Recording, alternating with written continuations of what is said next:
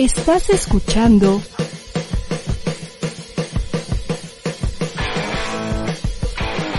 ADR Networks. Seguimos activando tus sentidos. Para vivir mejor, la mejor guía para tu bienestar. Salud, belleza, pareja, estilo de vida y mucho más. Con Irene Moreno y su equipo de expertos. Para vivir mejor. Comenzamos.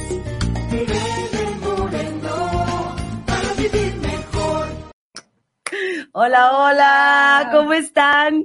Pues miren, nosotros estrenando mesa, cabina, felices. cómo que. Qué elegantes estamos. Bueno, pues aquí desde ADR Networks ya empezamos un poquito a, a salir para que no estemos ya con todo el tema de sana distancia como única manera de poder transmitir a través del Zoom, Ay, sino ya lo estamos haciendo desde cabina. Esto nos da mucho gusto. Recuerden pues que estamos también cerrando esta primera temporada de Para Vivir Mejor, lo cual nos pone tristes y contentas. Tristes porque, bueno, pues siempre que cerramos una etapa es pues como que entra la nostalgia, ¿verdad?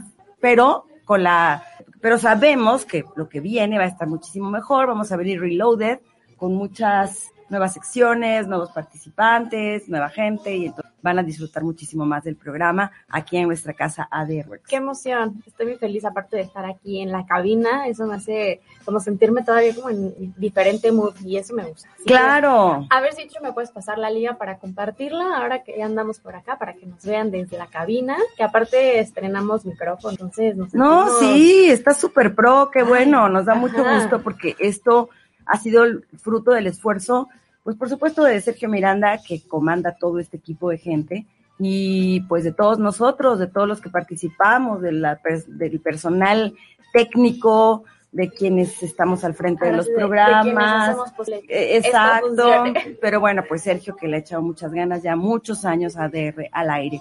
Así que bueno, vamos primero que nada con la sección tan gustada de nuestra querida amiga y periodista especialista en temas de viajes y estilo de vida que Sí. se llama Liz Vega, a la cual queremos muchísimo y que ha preparado una entrevista especial para nosotros. Así que vamos con ella y regresamos. Va. Viajando con Liz Vega es una sección donde encontrarás los destinos más deslumbrantes de México y el mundo, donde hospedarte, qué comer y comprar, cómo llegar y las nuevas formas de viajar con seguridad dentro de la nueva normalidad. Pues mi querida Irene y amigos, Regina, qué gusto saludarlas esta tarde.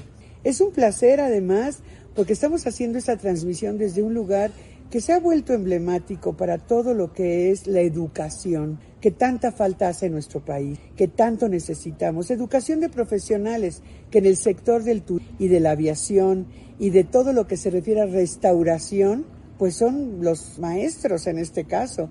Y yo les hablo del CESA. Y hoy tenemos como invitado a nuestro querido amigo el licenciado Rafael Guerrero.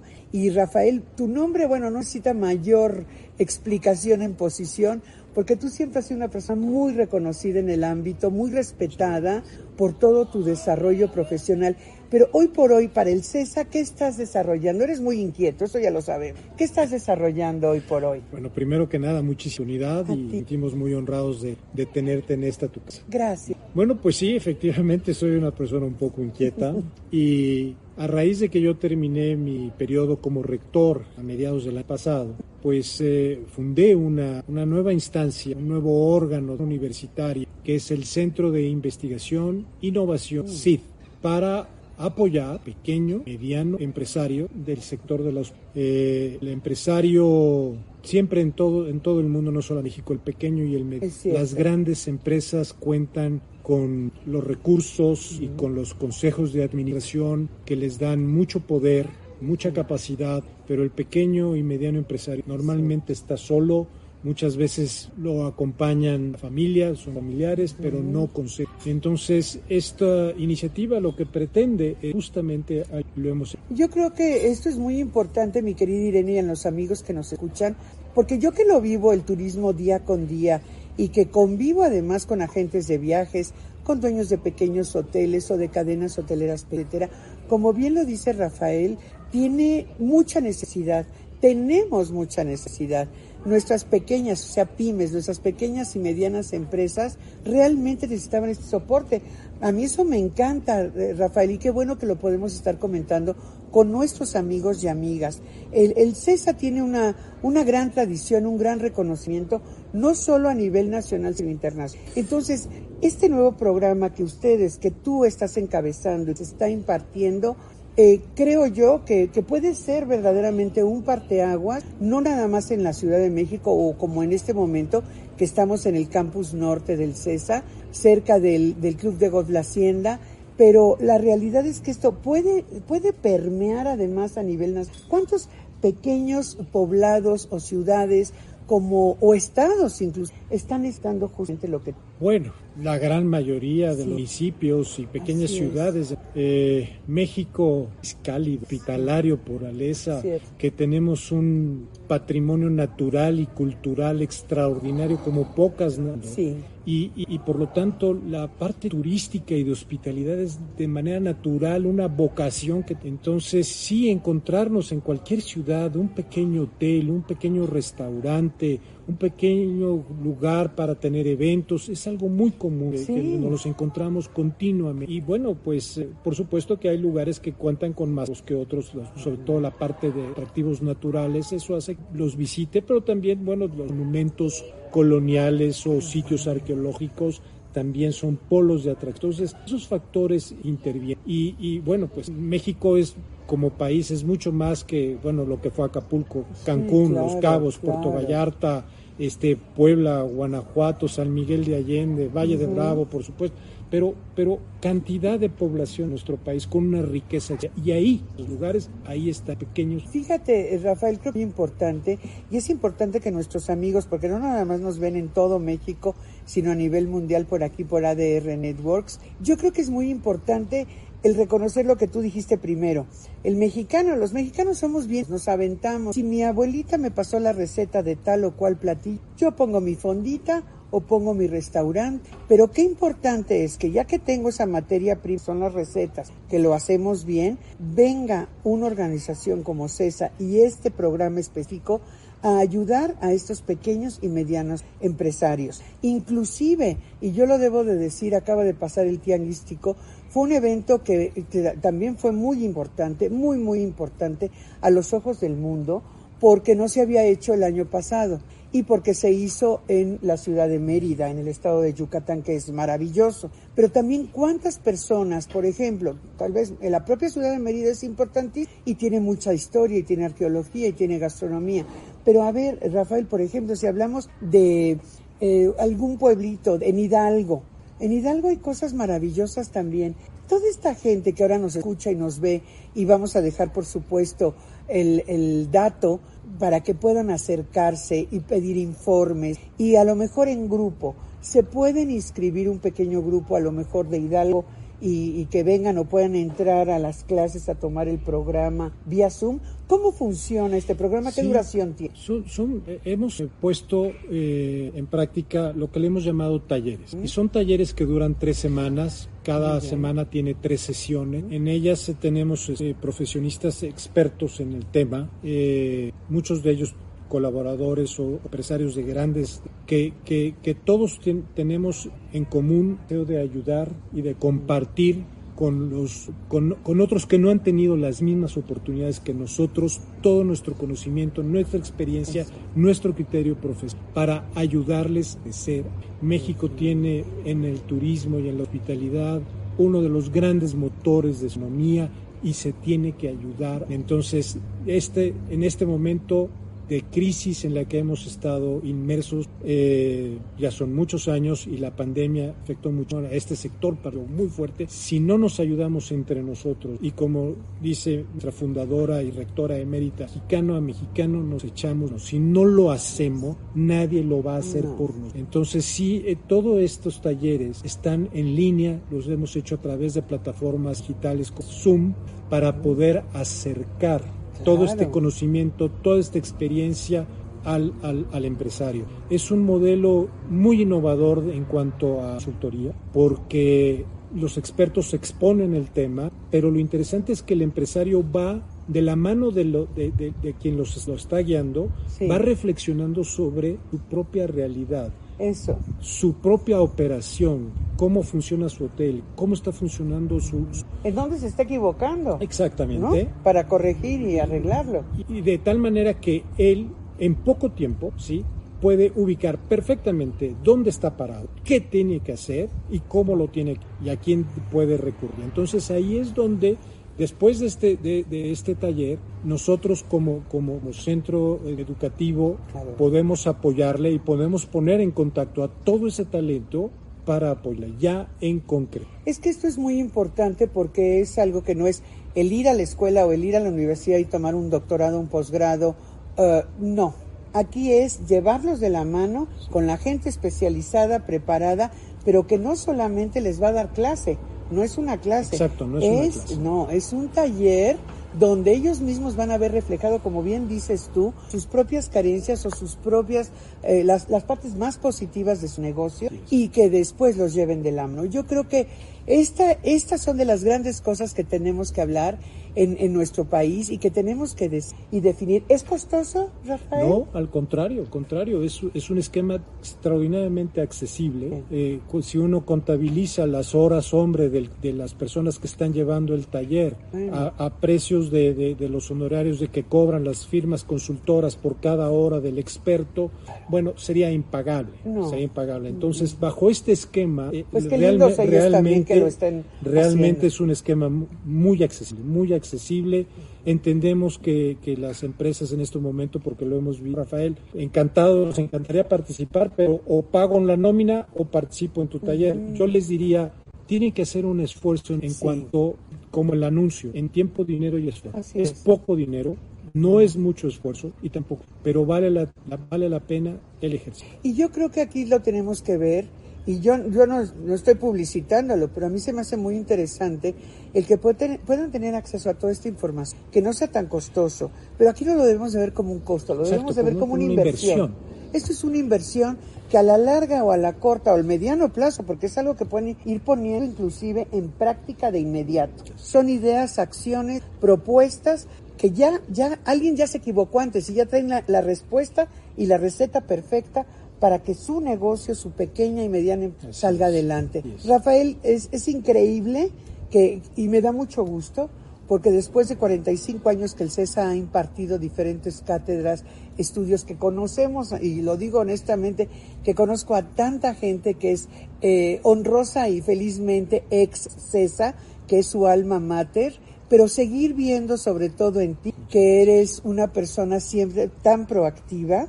Eh, esta, es- esta es una nueva idea maravillosa que tendrían que poner inclusive ponerse en práctica en diferentes estados, a niveles de turismo, las secretarías de turismo o de comunicación social, inclusive para ver dónde acomodarlo y dónde ponerlo, para que más gente, nada menos en los pueblos mágicos, les urge, porque el pueblo mágico ya lo denominaron pueblo mágico, fíjate, ya lo denominaron pueblo mágico, pero ¿cuánta de la gente que vive en ese pueblo mágico, que tiene el pequeño mediano negocio, no tiene perdón, con todo respeto, ni idea de cómo llevarlo a cabo dentro de un pueblo mágico? Esa podría ser nuestra siguiente entrevista. Ah, pues fantástico. Y, y por lo pronto, pues yo muy agradecida que nos hayas dado todo este tiempo en estas gusto. bellísimas Pues es tu- instalaciones. es tu casa. Muchísimas gracias, mi querido Rafael Guerrero. Y amigos, bueno, mi querido Irene, están viendo la dirección a la página online para que precisamente nuestros amigos de pequeñas y medianas empresas se aboquen y se apunten y hagan crecer su negocio, porque nos lo merecemos. Mano a mano, o ¿cómo decía el, el dicho de, De mexicano a mexicano nos echamos la mano. ese es, ese es el mejor. De mexicano a mexicano nos echamos la mano. Nos vemos el próximo viernes. Les agradezco mucho y muchas gracias, Rafael. Muchas gracias. Gracias, Liz. Muchas gracias. Wow. Muchas gracias. El CESA, bueno, pues es además la escuela de tu hermana, mi hija, De mi hermana, de su hermana sí. menor, que es eh, licenciada en Administración, Administración de restaurantes. Restaurantes. variedad, la gama, este señor que toda la experiencia y cómo pues también todo el tema del, la- del turismo pues está fomentando en, en la universidad y pues es una opción también para las personas que quieren estudiar eh, y especializarse en algunos eh, temas justo de, de turismo y de gastronomía. Tú Muy que, importante. fíjate que yo, cuando yo era chicuela, ya, Chicuela. bueno, pueden decir hace tres siglos, ¿verdad? Cuando yo era chicuela, eh, la carrera de gastronomía ni siquiera existía como tal. No había. O sea, si tú querías ser chef, eh, eh, era, Francia. tenías que irte a Francia a estudiar chef cordon bleu o quizá en Nueva York, pero no era una carrera ni siquiera considerada en México como una como algo como una carrera profesional de alto nivel. Ok. Eso no, o sea, decir que yo quiero estudiar gastronomía, no había la carrera de gastronomía, ni había la carrera de chef en México. Y era rarísimo.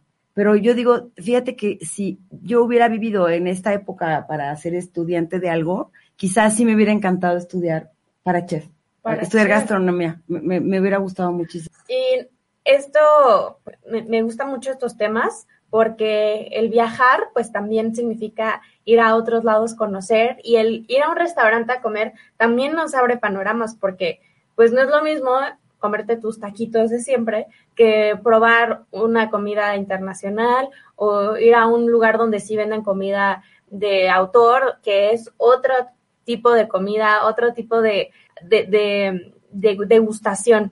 Y fíjate, sí, creo que también claro, sí. podemos abrirnos a esa posibilidad eventualmente. Puede ser más caro, sí, pero es también viajar a otro, a otro lugar de nuestro cerebro en donde nos abre el panorama y nos hace un poquito menos Viajar cuadrados. con el estómago. Y bueno, con todos los sentidos, paladar. porque comer no comemos solo con, con el estómago. O sea, en realidad el estómago hace la función digestiva, pero involucra a todos nuestros sentidos. Involucra la vista, el oído, el olfato, el tacto, obviamente el gusto, pero además echa a andar un montón de emociones. Porque Sí. hay platillos que, por ejemplo, te conectan con recuerdos. O sea, el platillo Sí, de la cierto. abuela, este sabor me recuerda a un lugar particular, este olor me recuerda cuando fui a, a la playa y entonces olía a mar y entonces este plato, no sé, de camarones, de ostiones, de lo que a ustedes les guste. Y estaba leyendo una eh, eh, lista que sacaron de los, de los mejores restaurantes del mundo, entre los cuales hay varios restaurantes mexicanos. Sí.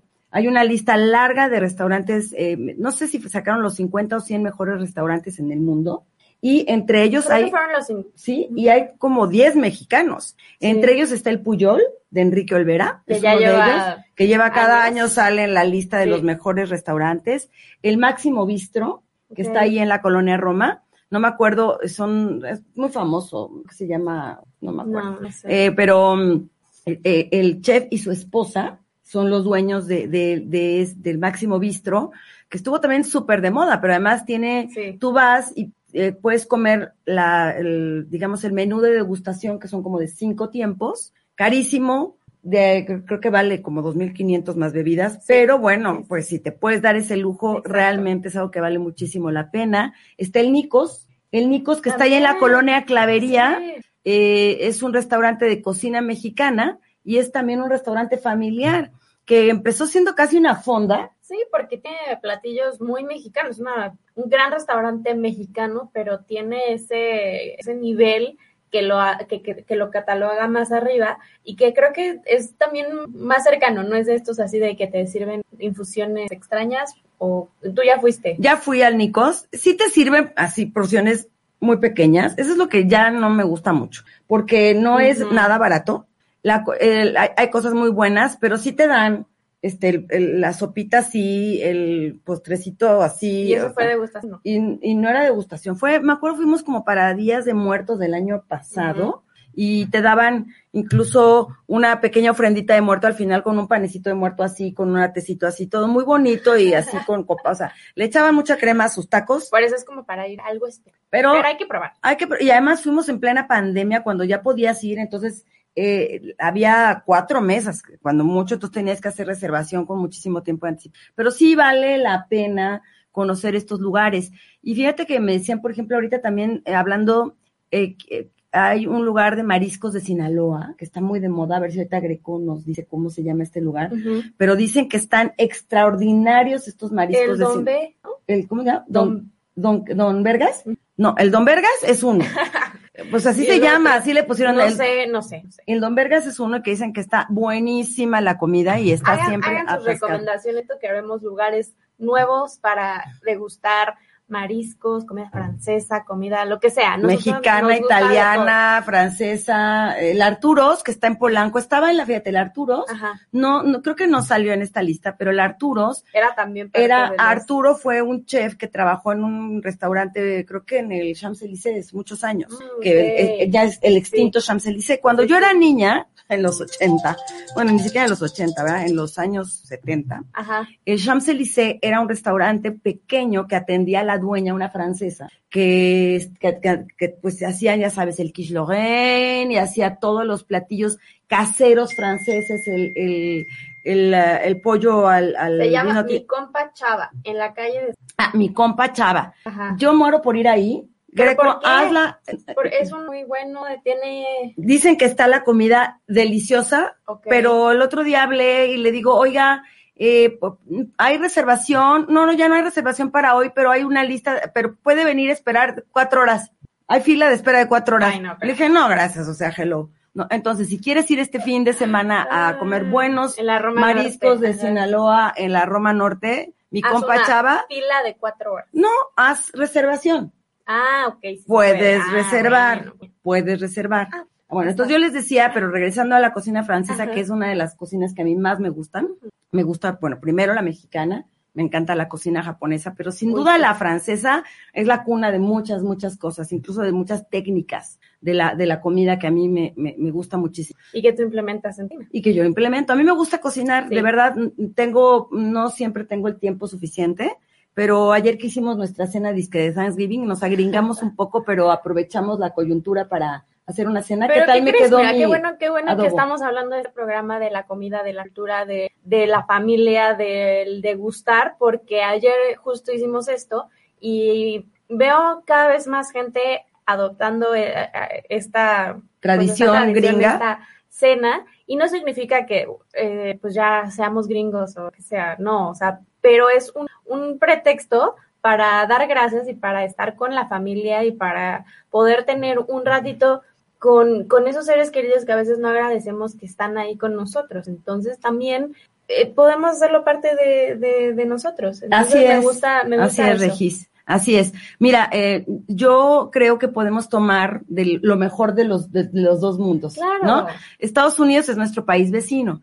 Ellos ayer, su cena de Thanksgiving tiene que ver con que llega, llegan, digamos, los primeros pobladores y llegan con bien al nuevo continente, ¿no? Y bueno, ellos pueblan ese lugar. Eh, no tiene nada que ver con nosotros y sí, porque pues finalmente hoy, pues, o sea, el mundo es global y, y estamos todos conectados. Sí. Pero el que ellos le llamen dar gracias, ellos dieron gracias por haber llegado con bien a, a- a su destino desde Europa hasta América, pero hoy sabemos que la gratitud es necesaria. Incluso yo a mis pacientes les digo, cada noche escribe 10 Es cosas, de escribe nuestra 10 persona. cosas por las que agradeces. Y lo primero que tienes que hacer cuando abres tu ojito en la mañana es gratitud. Gracias porque estoy despierto, gracias porque el sol salió, gracias porque el sol no salió, gracias porque está lloviendo, gracias porque está mi pareja, gracias porque estoy solo, gracias por lo que sea. Y la gratitud es una, una emoción que tiene una alta frecuencia, una vibración alta. Sabemos que las emociones tienen frecuencias, tienen vibraciones. Y si estás triste, enojado, eh, decepcionado, pues andas bajoneado. Pero si estás agradecido con la vida, incluso cuando tienes situaciones difíciles, decir gracias porque esto me pone a prueba, esa, es, esa sensación de, de, de, de, estado de ánimo bajo se eleva y bueno, pues eh, evidentemente estarás muchísimo mejor. Entonces aprovechar que el, en Estados Unidos le llaman esto el día de dar gracias, pues nosotros podamos hacer lo mismo dando gracias, gracias a la vida, a la familia, a las circunstancias, a lo que te ha pasado, lo que has aprendido, y darle gracias a, a, a quien tú quieras, a tu creador, por el solo hecho de estar vivos y de tener la oportunidad de ser mejor. Entonces, bueno, ayer eh, lo hicimos y, y, cocinando creo que es una manera en que se unen muchas familias, Regina. Exacto. Y es, México también es una, un, un país que se llena de la riqueza cultural y de la gastronomía. Y claro que es un privilegio poder cocinar, nos decía Julen hace unos programas, eh, conocer las recetas de las abuelas, conocer esa tradición que nos hace ser quienes somos hoy en día como sociedad, como familia, como unión. Y qué bonito que, que, que podamos fomentar nuevos platillos, eh, los antiguos, o sea, es, es parte de esta fusión. Y justo el Thanksgiving eh, tiene una historia, pues si bien hay cosas que ya no nos gustan, pero habla de esta, esta diversidad de culturas que se unieron en un espacio que se hizo nuevo y que se hizo eh, muy prolífico, pero que habla de esa inmigración, que habla de cosas nuevas que se han ido fomentando desde es hace tres siglos, cuatro siglos, cinco siglos, y que hoy también las tenemos. Más rápido, pero desde siempre se ha dado esta mezcla de culturas, entonces, y de, y de intercambios, y eso es lo, lo padre. Sí, fíjese, yo, bueno, pay de calabaza, ¿quién diablos hace pay de calabaza aquí en México? No lo hacíamos, no solíamos hacerlo. Bueno, pues que me meto a internet, ¿verdad? Y en YouTube hay cientos de recetas de pay de calabaza. Y bueno, pues hice el pay de calabaza, y, y, y, no por, dije, bueno, pues está rico porque aparte en México se da mucho esta calabaza que la hacemos en tacha, la calabaza en dulce. No, y que crees, muchos de los ingredientes que utilizan en Estados Unidos vienen de Mesoamérica, o sea, de esta parte bueno, de México. el, el pavo que ellos hacen como el platillo principal sí. del Thanksgiving, pues es nuestro guajolote. Es guajolote de, de, América, de, y de, América y de, esta parte de México. De México. Uh -huh, Obviamente sí. cuando, cuando se llevaron los pavos para Estados Unidos, era México aquí, pero pues son son eh, pues ingredientes que vienen desde América, o sea, desde más o menos como América, Mesoamérica, y que se fueron combinando. Exactamente, y entonces, bueno, la calabaza se da en todos lados, y aquí nosotros tenemos esta misma calabaza amarilla, sí. con la que ellos hacen su, su pastel de calabaza, su pie de calabaza, y bueno, esa es, es, no sé exactamente cuál sea su origen, pero en México hay mucha de esta calabaza que usamos en nuestros postres tradicionales, sí. sobre todo de Días de Muertos. Vamos a hacer un breve corte. Breve. Oigan, cuéntenos, ¿cuál es su comida favorita, su restaurante favorito? ¿A dónde nos recomiendan ir? No terminé de decir que el Arturos Ajá. es un restaurante que hoy está en Polanco, que estuvo mucho tiempo en la Condesa.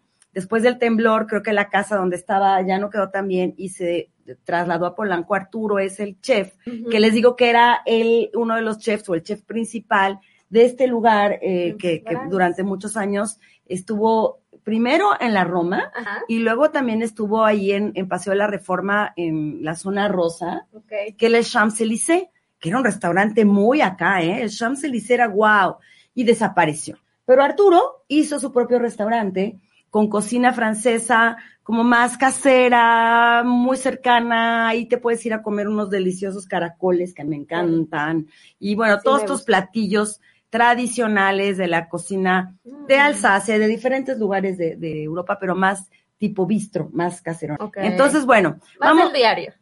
sí, no es nada barato el Arturos, pero es un buen lugar para comer buena cocina francesa. que nos digan a dónde nos, nos, nos invitan y yo ya tengo hambre, Regina. Yo también. Ay, bueno, pero vamos a este breve corte y volvemos con más. Estás escuchando Para Vivir Mejor, la mejor guía para tu bienestar. Regresamos. Jesús Chavarría nos platica sobre la diversidad cultural en los cómics, anime, series y películas. Y pues ya estamos aquí listos para friquear un rato, para hablar de cine, de cómics, de series de televisión y, y los, los, otros menesteres que se, que se junten, ¿no? Que nos hacen viajar al pasado con los mejores lanzamientos de diversas épocas. El pasado viernes se cumplieron 35 años del estreno de Volver ¿no? Es algo que no podíamos dejar pasar, de hecho se estuvieron realizando distintas actividades. Además nos mantiene informados de los próximos estrenos en cartelera y plataformas digitales. Estábamos hablando de lo que pasó este fin de semana con los estrenos en la cartelera cinematográfica. Llegó la de El acusado y el espía, como decíamos. No hay nada prácticamente que como que nos diga, sí, hay que ver Mulan. Además, la filtración que hubo hace meses de, de la película de Mulan pues tampoco ayuda. En You Rocket, los lunes a las 5 de la tarde. ¿Qué tal amigos? ¿Cómo están? Yo soy Jesús Chavarría. Esto es You Rocket. Solo aquí, en ADR Networks, activando tus sentidos. Drusco and Friends es un programa lleno de entrevistas con un estilo único. Se deba a todas las agencias en las que has trabajado, inclusive, inclusive llegaste en algún momento a trabajar. Teniendo como invitados a grandes personajes de internet, doblaje, actuación, cine e influencers. ¿Estabas creando también ya tu personaje? Me causa mucha emoción el día de hoy tener aquí a Alex Montiel. Gracias, Brusco. ¿Cómo estás?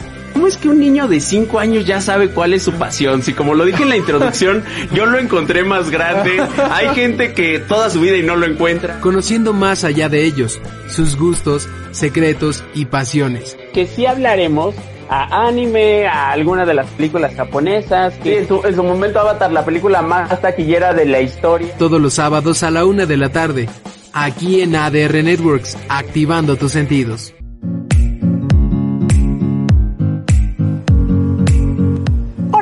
Yo soy Pero Aranzábal y te invito a compartir un espacio junto con mis amigos e invitados para promover bienestar y coherencia los martes a la una de la tarde por ADR Networks, donde co-creamos y activamos nuestros sentidos. ¿Qué onda amigos? ¿Cómo están? Yo soy Ruth Isla. Y yo soy Fanny Fit. Y tenemos algo que contarles. Y es que nos estamos renovando con nueva imagen. Muchas sorpresas. Nuevos invitados. Y más secciones. No olviden que tenemos una cita todos los jueves a partir de las 6 de la tarde. Aquí en Tu Viral por ADR Networks. Estás en Para Vivir Mejor, la mejor guía para tu bienestar, con Irene Moreno. Continuamos. Vale, gracias. Bueno, oye, nos están recomendando también la Polar. La Polar, exacto. Hay una de satélites nueva. Sí, la Polar de satélites. Es, es de la hija de Doña Trini, que es la dueña original de la Polar, que está ahí en eh, Circuito Interior, muy cerca de San Otra Cosme. por si no ya hay una. Ya hay una satélite. Y bueno, pues, ¿qué es la Polar? La birria. Sí. Y las, estas bolas de cerveza. Te dan la Ah, cerveza así en, sí, en sí. bola. Creo que así sí. se le dice, ¿no? En bol, ¿De bola? Pues yo creo, no sé. Sí. De que, que, que nos que digan. son de barril, ya sabes, campechana. Ah, pero que vienen como pero en una bola, exacto. Vienen en esas como copas de helado antiguas. Sí. Entonces te dan así la cerveza. eh, y bueno, siempre mariachi, es rico. Eh, hay un buen lugar también para comer comida típica mexicana. Nada ah, sofisticado, pero bueno, el mejor mole, unos caldos de pollo deliciosos, las chalupitas, qué rico. Y la, ¿cuál? Que lo tienes muy cerca tú también de tu, ahí del escandón. Hay una en el escandón y hay otra en Tacubaya. Mm, ¿Cómo se llama? Que- ay, que no son las chalupitas. Puebla, Pueblito. Que es comida, Pueblita, ah, la ¿no? poblanita. Poblanita. Va- Eso. la poblanita, el mejor mole poblano en la poblanita. Ajá. Pero además te sirven así, dices, nada más piernita y muslo, bueno, te las traen, pero del pavo, parecen así, ¿no? Oye, y aquí dice Rosa María Hernández, nos está viendo. Dice, Hola, "Feliz Rose. viernes. Feliz viernes para Yo ti les también. recomiendo Casa de Amigo en Homero 48 para comer delicioso. ¿De qué tipo de comida es? Cuéntanos, Rose. Yo creo que, bueno, me suena a italiano o algo así, ¿no? D'Amico. D'Amico, sí, sí, seguramente. En Homero, ahí en la colonia Polanco, en la Sierra. Oh, qué rico. Que nos diga cuál es la especialidad, así de qué es lo que a ti te gusta ¿Qué más le gusta? comer. Ajá. Porque yo, yo creo que ahorita me voy a ir a comer quesadillas del mercadito. O sea, creo que también es, es bueno, ¿no? Variarle y se me antojaron. Entonces, y son buenísimas las de aquí, las del mercado de los viernes. Entonces, hay que variarle. Eh, La comida, eh, pues es un festín, es una fiesta. Sí. La comida representa muchas cosas. Yo, yo, mira, conozco a poca gente que me haya dicho que no le gusta el sexo, pero yo digo, bueno, Bueno, ok, pero he conocido gente que me ha dicho que no le gusta comer, que come porque tiene que comer, pero que la comida no es algo que disfruta. Entonces eso es como haber anulado una parte de tu derecho al placer, porque la comida no solo Pero representa seguramente si no le nutrición, gusta la comida, ya no llegué a preguntar tanto en ese, en ese pero momento. me suena que Pues sí, pero pues es como negarte una posibilidad de disfrute, de, eh, de, de- de tener la conexión con las sensaciones de placer. Podría sonar incluso autocastigo. Y hay gente que dice, no, es que a mí no me gusta la comida grasosa, pero por ejemplo, la gente que es vegana y disfruta, a mí no me gusta la comida vegana. Yo soy bien carnívora, lo confieso, sí, perdón, perdón.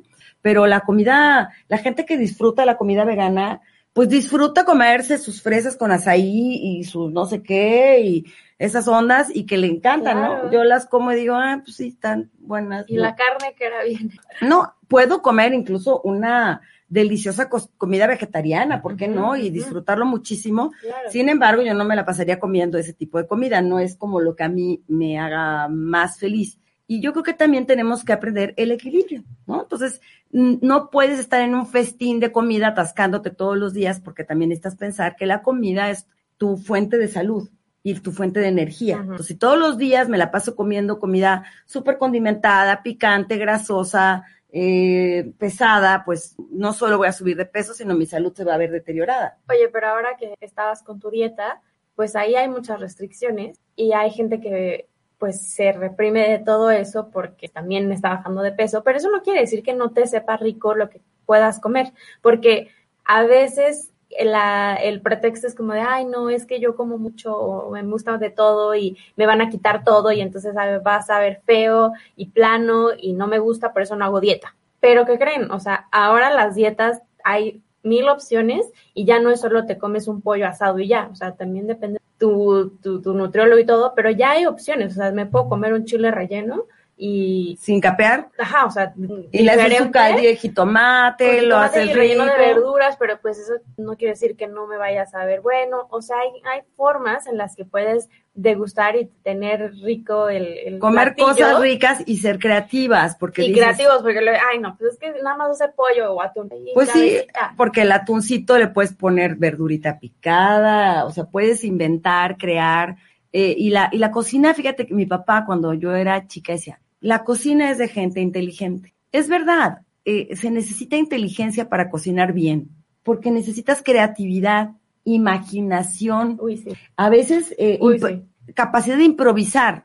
¿Qué crees? Se me pasó de chile, está muy picante, ¿qué hago ¿Qué para le bajarle el picor? Ajá. O le faltó algo, pero, o- o ¿qué crees? Ya estoy con todo y me falta un ingrediente. ¿Y qué voy a hacer sin ese ingrediente? Pues eres creativo y inventas algo distinto. Entonces, la cocina es también fuente de creatividad. Y, es, y es satisfacción. Tengo amigos, compañeros que no les gusta cocinar o que no han explorado esa parte de, del ser, pero, y yo también estaba un poco eh, negada a hacerlo, pero una vez que entré, ay, claro, hasta me abrió el panorama para decir, ay, ya no voy a hacer, voy a hacer el otro. Te vas como fogueando y decir, ah, ok, sí puedo meterle la sal, la pimienta, porque a mí me daba miedo.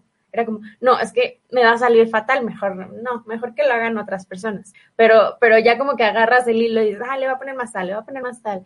Voy probando. También te, te hace sentir. Mira, también es experimentar, es, es un poco, que- es, es la, la física y la, química. Les voy a contar lo que me pasó ayer. Hice eh, para la cena un lomo de, de- Muy bueno. muy bueno. Compré el lomo de cerdo fresco, muy bueno.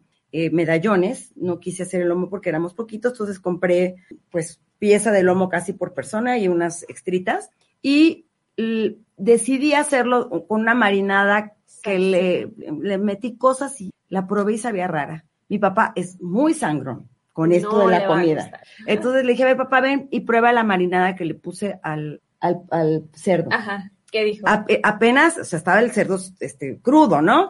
Y, Solo era la salsa. Solo. y mi papá, no, está raro. A ver, y si le echo más de esto, bueno, el caso es que, ¿dónde creen que terminó la marinada? La tiré. Y dije, voy a hacer lo que sí sé hacer. Y Otra. entonces hice, También. enjuagué, o sea, no, no, no entré en pánico, tiré esa marinada que había quedado, le entre más le quería yo componer, Sabía peor. sabía peor, sabía extraño, Ajá. entonces dije, no, para que ya lo tiré, enjuagué la, la carne porque estaba cruda, o sea, no la habíamos metido a cocinar, y entonces dije, bueno, voy a hacer lo que siempre hago y que sí sé hacer, que es el adobo de chile ancho. Entonces, pues me puse a limpiar los chiles, etcétera, y ese es como el tradicional. Es el típico ya de la casa. eh, de la casa y dije yo porque yo por querer improvisar dije a mí pues lo voy a hacer diferente Es que eso lo no quedó bueno pero tuve la oportunidad de echarme para atrás tirar lo que sabía feo enjuagar y, y ya lo hice y quedó delicioso porque bueno pues ya también era un camino seguro pero yo quería arriesgarme y el riesgo no sale tan bien y entonces Ajá, bueno entonces dije me regreso a donde exactamente Entonces, pues sí, a veces eh, ensayo y error. He cocinado cosas que saben feas, sí, eso sí, pero eso no quita que diga, ah, ok, ya no le voy a hacer como esa vez, o pasó, o no le eché tanta sal, o lo herví demasiado, entonces ahí es cuando vas haciéndote de, eh, experimentas y entonces ya vas agarrando callo, y eso es lo bueno. Pero tienes que meterte, y si no, no funciona. Sí, y atreverte, y, Y si sabe feo decir, bueno, pues ni modo, Lo siento. a veces terminará sí. la basura, a veces dices, pues me lo como porque pues es lo que hay, Ajá. y en ocasiones. Tendrás aciertos, pero aquí, como en todo, la cocina es ensayo-error, ensayo-error, atreverte, explorar, y creo que muchos de los chefs que hoy están ganando premios internacionales se han atrevido, han incorporado nuevas técnicas de la cocina eh, contemporánea, moderna, eh, usando los, eh, eh, digamos, Fusiones, fusionando cosas, y usando los artículos o las em, los eh, implementos o los elementos, las los Ingredientes. ingredientes tradicionales mexicanos. Sí. Otro muy buen lugar que yo les recomiendo que vayan a conocer es la Taberna de León, de Mónica Patiño. La Taberna de León ya debe tener, no sé, 20 años mínimo ahí en, en el centro este comercial que está en el eje Sí, 10. Y si van a otro lugar de Oaxaca, delicioso, fui hace un mes y no había lugar en donde no comieras bien. O sea, o sea los ingredientes se sienten frescos. No, bueno, para empezar en los mercados, tomarte tu chocolate con agua y tu pan de huevo, ¿no? Sí, pero en todos lados siento que la materia prima con la que hacen la comida es muy fresca y viene desde la tierra que, que, que está junto. O sea, tal vez no literal, pero hay muchos restaurantes que manejan la comida típica oaxaqueña elevado a otro nivel. Entonces ahí también es como el, el espejo de no sé qué. pero, pero eso también hace, lo hace interesante, cómo una comida oaxaqueña puede transformarse en algo muy de alto nivel de chefs que están experimentando y que Oaxaca es un lugar donde llega muchísima gente de todos lados del mundo y todos van a admirar el, el hacer de, de los ingredientes y cómo se diversifican. O sea, tienes un mismo maíz que lo puedes hacer en tantos platillos, entonces creo que esa es la, la riqueza de, de Oaxaca y vayan y prueben todo. O sea, yo me quedé con ganas de probar más cosas, pero no me daba la pasa, pero es delicioso. O sea, qué lugar más bueno. Fui a, fui a un, nos fu- fuimos dos veces a un restaurante que nos encantó, entonces con eso les digo. Fíjate que fíjate, se llama, aquí les voy a decir a dónde tienen que ir, a un restaurante en Teotitlán del Valle de mi casi tocaya, y tocaya de mi mamá, sí. que es Abigail Mendoza. Bueno, eh, el país, que es este mm, periódico, eh, español, ha dedicado páginas a este restaurante y a esta mujer, que es Abigail Mendoza, una representante digna, de verdad, de una mujer emprendedora de origen indígena, que ha hecho de la cocina oaxaqueña un emblema y que ha traído a su restaurante en un pequeño poblado donde tradicionalmente se hacen tapetes, que es Teotitlán del Valle, un restaurante único, es una experiencia gastronómica única, donde tú llegas, en realidad, pues es una especie de, de no, no, no es un restaurante elegante, un espacio mesas, grande, con sí. mesas, están allí las mujeres eh, haciendo el, el maíz, haciendo La mezcla de las tortillas, ¿no? están haciendo allí eh, exactamente con el metate, ahora sí que en el, en el metate, metateando el, el maíz, ahí en metate hacen las salsas. O sea bueno, que- dice Liz, en el quintonil también. Ah, bueno, el quintonil, que es otro. ¿De quién es, Liz? ¿De quién es el quintonil? Que es también de un chef muy nice. Y el quintonil también está aquí en, en, en eh, Polanco. Yo fui una vez al quintonil, se come muy bien. Y yo no tenía ni idea dónde iba. Y cuando veo, pues, gente muy, muy elegante. El lugar es sencillo, porque también tienen esta- estas características ahora. Los restaurantes no necesariamente son lugares muy nice que tienes que llegar vestido de gala. Ya no es el Ya, concepto del, no sé, del europeo, o sea, ya no es este concepto europeo con, con el candelabro y pieles y terciopelos, ¿no? Ya no, ahora entre más minimalista hasta siento que es más caro. Sí, eh, eh, los lugares son muy sencillos. Incluso la gente llegas al, al lugar acá y van de jeans y tenis y ya Ah, no claro, ya- ya ha cambiado también el concepto del glamour que significaba antes salir en la noche de un sábado o, o un viernes a un restaurante muy acá, ¿no? Fíjense, el lugar se llama Tlamanali y dice, bueno, la cocina es un ritual que se inicia de rodillas para moler el cereal más idiosincrásico de México, que es justamente nuestro maíz, y desde donde se hacen las tortillas. Claro. Entonces, bueno, eh, Abigail Mendoza es, es, es de verdad una de las mujeres más influyentes en, en el mundo de la cocina y que tiene este pequeño lugar que no se deben de perder y que es una experiencia única, porque además es, es eh, ah, ¿cómo, ¿cómo diría? Es una experiencia uh, religiosa, porque llegas a ese lugar de cocina eh, oaxaqueña tradicional donde están haciendo la tortilla, donde tú ves la cocina abierta, donde están echando las tortillas Todo. a mano, Ah, están haciendo es cocina abierta, sí. Ajá. cocina abierta y el menú es un menú, es un menú del Sí, día. Y eso es lo que hay. Creo ajá. que a lo mejor habrá a escoger dos platillos, pero es el menú del día, lo que tú vas a comer.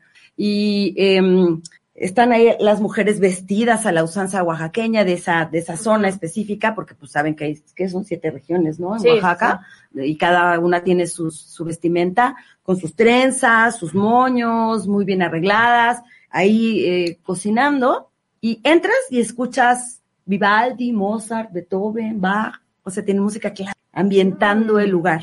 Y te sientas en las mesas también clásicas de madera y sus eh, manteles. Los eh, petates, de- los manteles, todo de allá, de- sí. O sea, todo es muy, muy, muy peculiar. Sí. Y la verdad es que, bueno, pues eso solo pasa en México. México está lleno de maravillas y la gastronomía es uno de nuestros orgullos. Hablabas de, bueno, a mí yo amo Oaxaca, la cocina oaxaqueña es increíble, pero ¿qué me puedes decir de la cocina chiapaneca? Que es distinta a la oaxaqueña, no es igual. Incluso ve los tamales chiapanecos, son muy, muy peculiares. Y bueno, pues el café de Chiapas, también, ellos usan el chocolate.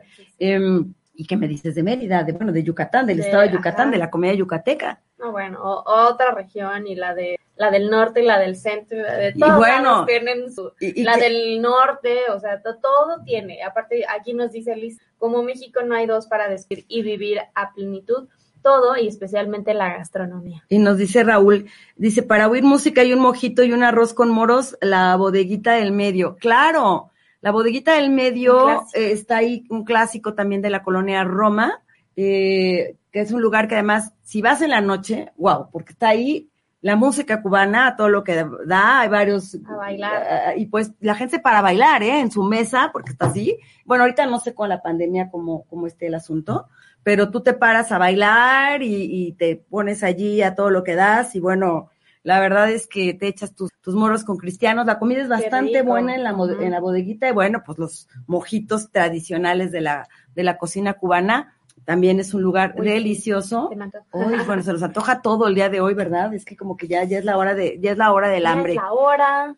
¿Cómo, ¿Cómo van ustedes? ¿Ya van a comer? ¿Qué tal? ¿Cómo pinta su fin de semana? También ya les dimos muchas opciones y seguramente les abrimos el apetito para que este fin de semana pues se vayan a un mercado, a un restaurante que hay miles en toda la Ciudad de México o en el lugar en el que nos estén escuchando y viendo, pues seguramente habrá mucha variedad. Así que Así es. Y les bueno. dejamos la panza abierta, la mente también lista para probar nuevas cosas. para probar nuevas cosas, divertirse en este fin de semana, pásenla súper bien.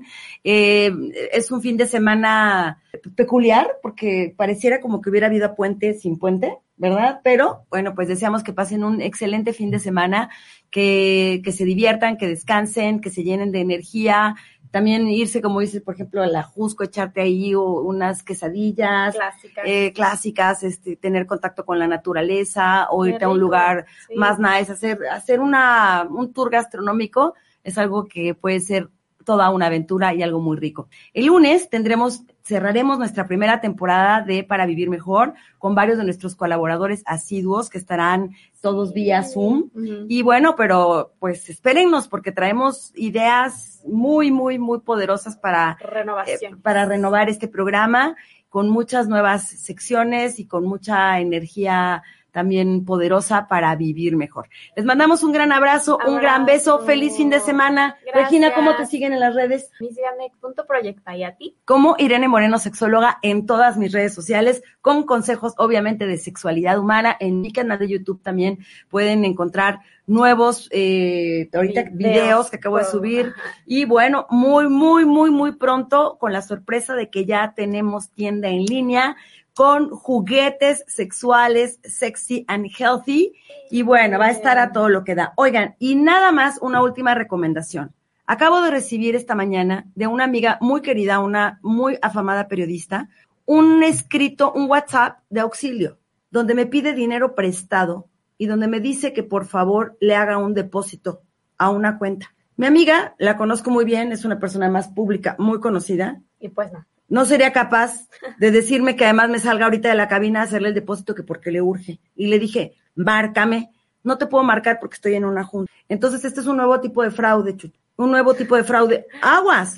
Digo, porque yo quiero mucho a esta persona. Sí, pero. no. Pero dije, eh, en primer lugar, cuando escribió, imagínense una periodista, faltas de ortografía No, en, el, en. WhatsApp, dije, oh.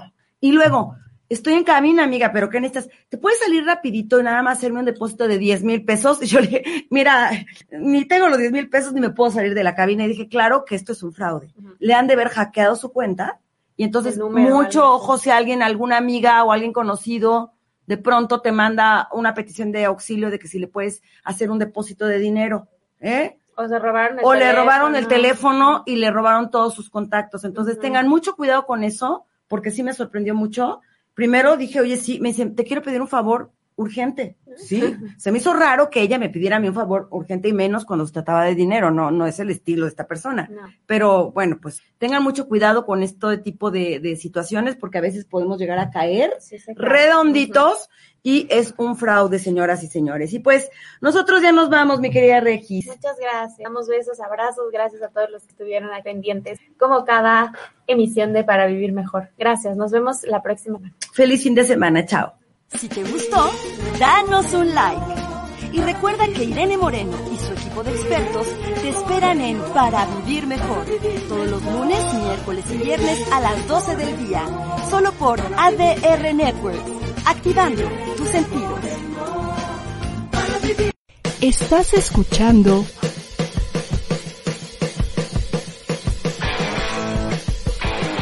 ADR Networks. Seguimos activando tus sentidos.